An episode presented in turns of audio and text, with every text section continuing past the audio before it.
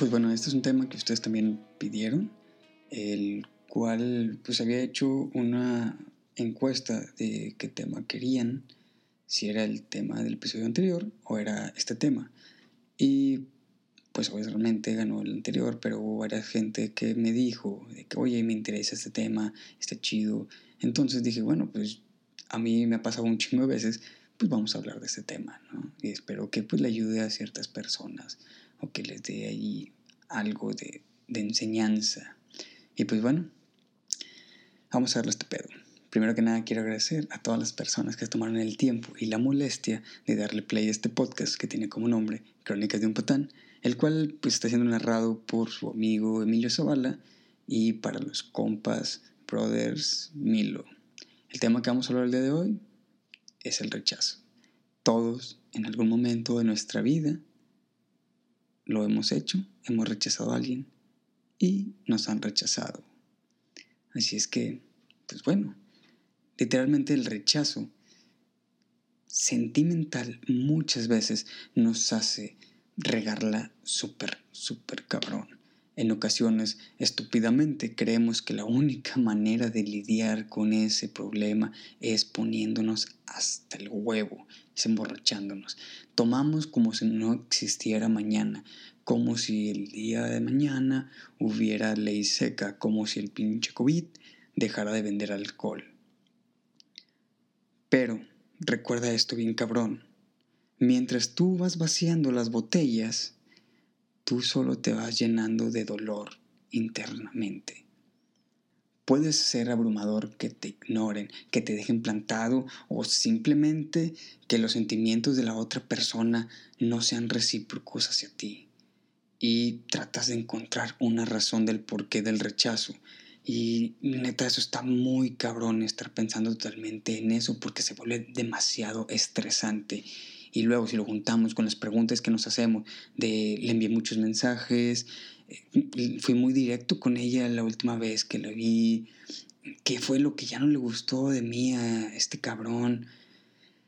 Todos conocemos e incluso hemos llegado a estar en la posición de ponerte hasta el huevo e ir a buscar a tu expareja para pedir una explicación. También nos hemos agarrado el WhatsApp para bombardearlo con mensajes preguntándoles el porqué del rechazo, pidiendo una explicación. También agarramos tweet y nos ponemos a escribir, escribir, escribir, escribir y que al día siguiente dices, madres, ¿por qué hice eso? Chingada madre. Y empiezas a borrar tweets. También la otra es agarrar a hacer voice note poniendo canciones o preguntándole, queriendo una explicación, que obviamente nosotros estamos pensando, uy, le estoy viendo un voice note con madre, y estamos, por qué la verga. O la otra, que es la más drástica, chingo de llamadas. Y es aquí cuando nos preguntamos, ¿existe una manera mejor de lidiar con este pedo? Bueno, en lo personal, a estas alturas de mi vida, créanme que yo ya he tratado con el rechazo infinidad de veces y solamente si nos ponemos ahorita a platicar de todas las veces que me han rechazado, pues no manches, o sea, no terminamos con la lista. También existe otro tipo de rechazos, que pues, por ejemplo, cuando simplemente no le caes a una persona, otro rechazo que está más cabrón, creo yo, cuando ya estás con tu pareja, pues le quieres hacer un cariño o le quieres dar un beso o quieres tener intimidad, pues te rechaza. Y bueno, entiendo, en cuestiones así de, de la intimidad, pues no siempre estamos de humor y no es una obligación por ser tu pareja. Pero siendo realistas, es una forma de rechazo y muchas veces pues si has estado en esa situación, si sientes de que vergas y te empiezas a maquilar cosas que a lo mejor no son. Todos los hemos hecho y hemos pasado por ese mood de rechazar a alguien. Pero bueno, el punto aquí es que conforme va pasando el tiempo, me fui dando cuenta que no le puedes caer bien a todo el mundo. Por un tiempo me preocupaba mucho, me preocupaba bien cabrón el no caerle bien a la gente, que la gente hablara maravillas de mí Digo, no mames, soy una chingonada. Nada, no es cierto. Actualmente, cuando me entero que dicen cosas de mí o hablan de mí, pues literal, pues, no le doy importancia porque creo que tengo cosas más importantes que hacer como para poner atención en lo que está diciendo la gente de mí. Hasta que un día, ¿qué fue lo que pasó? Que una chava me rechazó bien cabrón.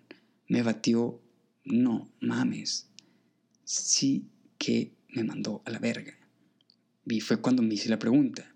A ver, ok, ¿por qué nos es tan complicado enfrentar el rechazo en cuestión del ámbito sentimental? ¿Por qué nos cuesta tanto trabajo cuando una persona que tú sientes algo por ella te rechaza? Y sí, el rechazo es algo que nosotros elegimos sentir. Cuando te sientes así, por lo general estás proyectando tus inseguridades y tiene mucho que ver cómo esté tu autoestima en ese momento. El rechazo es duro para todos, es duro, es bien cabrón para todos, pero para algunas personas el rechazo es más fácil de superar, mientras para otras es más cabrón que lo superen y eso es por la cuestión de que algunos tienen el autoestima más alto y otros tienen la autoestima por los suelos. Por ejemplo, en mi caso, mi primer rechazo fue en la secundaria. Yo era el típico niño gordito que pues no medía más de un metro, una cosa así. Y luego todavía, cuéntale que estaba morenito, o sea, era un pinche tambito rotoplas. Yo estaba enamorado, por así decirlo, de una chava una morrilla en ese entonces, y me acuerdo que yo me acerqué a hablarle, yo teniendo para ese entonces una inseguridad enorme con las chavas, entonces la muy cabrona me batió diciéndome, es que pues estás gordo. Obviamente, si ya de por sí mi autoestima y mi inseguridad estaban de los suelos, no mames. Ahí mi autoestima se fue por un tubo bien culero. Y pues, ¿cuál fue mi, forma de asimilar o superar eso? Pues yo empecé a hacer ejercicio y procuré comer bien, pues, todo para adelgazar y recuperar esa autoestima que me había mandado al carajo esta chava. Y aparte recoger mi dignidad y partes de mi corazoncito que estaban ahí rotos. Ahorita, gracias a eso, pues dejémoslo que ya no estoy gordo, porque pues en realidad me siguen bateando chavas. Pero le agradezco bien cabrón a esa chava que haya hecho eso, pero... Porque pues me enseñó que pues, tenía que adelgazar, tenía sobrepeso, creo. Y bueno, leyendo sobre el tema, encontré un estudio que reveló que un fuerte rechazo social activa las mismas regiones del cerebro que se activan cuando se experimenta un dolor físico. Así que recuerdan ese momento de Los Simpson cuando Lisa le rompe el corazón a Ralph y que el Ralph está aquí, se le rompe el corazoncito. Bueno, yo fui ese gordito. Tiempo después, seguí leyendo dicen que los investigadores descubrieron que el rechazo y dolor físico no solo causan el mismo daño, sino que también los dos emiten el mismo opioide como respuesta para alivianarte. El estudio dice, las personas que obtuvieron una calificación alta en un rango de la personalidad llamado resiliencia, que viene siendo pues, la capacidad de, de adaptarse más rápido a los cambios bruscos en cualquier entorno, tuvieron la mayor cantidad de activación de estos analgésicos naturales o de estas enzimas que te hacen sentirte mejor. En palabras menos rebombantes o en palabras menos mamadoras, pues simplemente les valió por completo que las rechazaran más fácil. Justo ahí es donde entra la autoestima. Es simple, el rechazo es más doloroso para las personas con baja autoestima y en general les toma más tiempo superarlo. Por lo contrario, a quienes tienen el autoestima pasado de verga, que lo tienen hasta el tope, pues tienen, la facilidad de aceptarlo y superarlo súper rápido. Por ejemplo, después de mi última ruptura, digamos que por un tiempo mi autoestima se fue al suelo. Porque engordé de nuevo y debido a eso empecé a ser pues muy inseguro con las chavas. Tanto que de nuevo me empezó a costar trabajo el hablarles, el, tirar verbo, la labia se me fue al carajo. Sí estaba muy seguro de mi capacidad de hacer reír a la gente o a las personas, de mi carisma, de dar consejos, etc. Pero cuando se trataba de empezar a ver qué pedo con una chava, ahí era el problema más grande. Ahí era el problema en el cual siempre la cagaba. Muchas veces esto nos llega a pasar por esos momentos de nuestra vida en la cual estamos llenos de decepciones amorosas que te decepcionan una y otra y otra y otra vez. A veces esto nos hace llegar a pensar que nosotros mismos somos los que la estamos cagando bien cabrón, en especial cuando la cantidad de rechazos que tienes tú es mayor a la cantidad de veces que tú rechazas. Analizando, me di cuenta que existen dos reacciones para cuando te rechazan.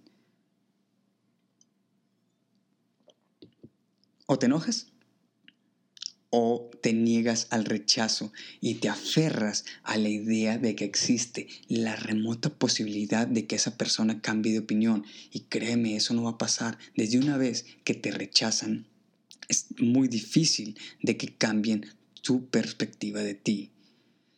Y bueno, las dos son demasiado autodestructivas. La primera, ok, ok, va, te enojas. ¿Qué es lo que haces? Lo primero que hacemos es mandar todo al carajo empiezas a fantasear con esa venganza, empiezas a salir a mil y un lugares, te empiezas a ir de fiesta, empiezas a subir fotos, empiezas a subir tweets, empiezas a subir historias. ¿Con qué? Con la finalidad de que la otra persona se entere de que estás bien. Pero en realidad lo único que está pasando aquí es que tú solo te estás jodiendo y cuando ya superas o te das cuenta o te entiendes el rechazo de esa persona, vas a abrir los ojos y te vas a dar cuenta que las cagaste bien cabrón. Porque pues no nada más esa persona que te rechazó va a tener un concepto pues mal pedo tuyo, sino todas esas personas que también vieron cómo actuaste, su concepto va a cambiar por completo. La mejor venganza que puedes hacer es vivir, dejarlo a la chingada. Toma todo el tiempo que sea necesario. Puede ser una semana, puede ser un mes, puede ser un año, puede ser una década. No existe una fecha límite, en realidad. Y pues, la segunda, en lo personal creo que puede llegar a ser la más difícil, la más complicada, porque es simple, el sufrimiento tú lo puedes llegar a prolongar por un lapso de tiempo indefinido, pueden ser meses, incluso pueden ser años ya que tú estás consciente de que esa persona no quiere nada.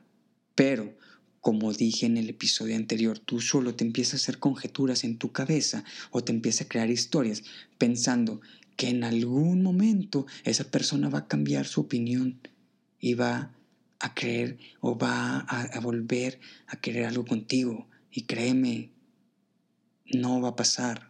Es muy cabrón que llegue a pasar por más que llegues a ser la persona que es bien atenta con ella, que la contemples bien cabrón, que simplemente estés con el güey 100% ahí, si esa persona no lo está para ti, no lo será, por lo menos en ese momento olvídate de ese pedo. Así que solo acepta que no será, que no pasará y no te tortures tú solo haciéndote ideas, porque primero que nada, estarás perdiendo momentos importantes de tu vida por algo que no va a pasar. Y segundo, cuando ya abres los ojos, el putazo de la caída va a estar bien cabrón. En general, si la persona con la que estás saliendo te rechaza o tu pareja te termina y te manda a volar, a menudo pensamos en la idea de tener esa plática con esa persona para cerrar los ciclos Obviamente ya después vamos a cortarnos el pelo, a quitarnos la barba, a pintarnos el pelo, a poner un tatuaje, un piercing, etc. Pero tontamente creemos que al tener esa charla nos ayudará a entender el por qué nos rechazaron y el poder conseguir la paz que tanto queremos. Y ok, tengo que admitirlo que en ocasiones sí puede llegar a servir. Es muy raro que pase, pero puede llegar a pasar. Pero seamos realistas, por lo general simplemente terminas corriendo en chanclas en el cuarto de tu ex o de esa persona. En pocas palabras, terminas cogiendo con esa persona. Y solamente prolongas la comunicación innecesaria y sin embargo te llevará a más y más preguntas en tu cabeza. No necesitas a tu ex o a esa persona que te hubiera gustado llegar a alguien, que llegara algo para pasar a la siguiente página. Mantente fiel a tu autoestima. Ya te rechazó, acéptalo. Chingue su madre, lo que sigue. Creemos que el rechazo es totalmente personal, pero por lo general no es un rechazo absoluto.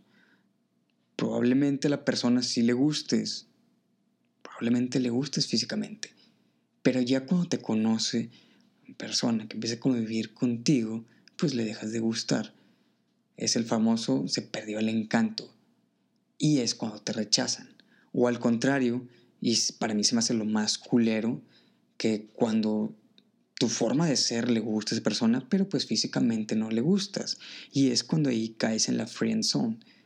Y ese es un tema también que estaría chido tocar. Y créanme que de eso sí sé también mucho. No a todos les podemos gustar físicamente y mentalmente.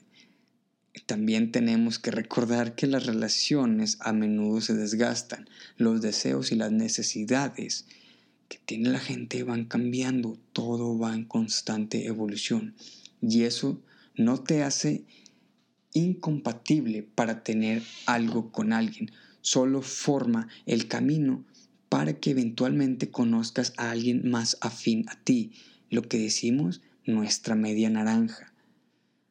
Aferrarte al resentimiento del rechazo solo te hará sentir más y más y más dolor. Permítete seguir adelante.